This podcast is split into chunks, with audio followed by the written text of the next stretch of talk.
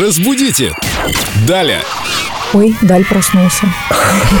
В каждом из нас. Здравствуйте, Виктория. Здравствуйте. С нами Виктория Полякова, культуролог и, как мы теперь вас называем, идео... идео- Идеальная девушка. Я хотел сказать, идеомолог. Отличное название. Да, идеальная девушка, идеомолог. Еще и умница. Фразеолог, э, культуролог. Виктория, вам новое выражение. Попасть в просак. Да. Откуда пошло? Что же это за просак такой и как туда попасть, а точнее, как туда не попадать? Просаком раньше назывался специальный станок для плетения канатов и веревок. У него была такая сложная конструкция, и он плел настолько плотные канаты, что при попадании туда волос, э, одежды или бороды, это могло стоить даже жизни Просто человеку. страшно представить, да. Да, там могло прям вот в буквальном смысле намотать. Станок такой, да? Да, да, станок.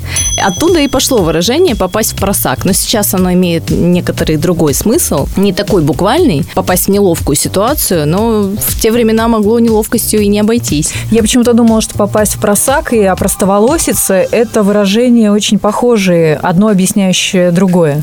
Да, они похожи даже по звучанию, но все-таки просак – специальный инструмент, э, на котором раньше плелись канаты и веревки. А теперь вопрос, как не попасть в просак? Семен знает. Соблюдать нормы приличия, быть хорошим мальчиком.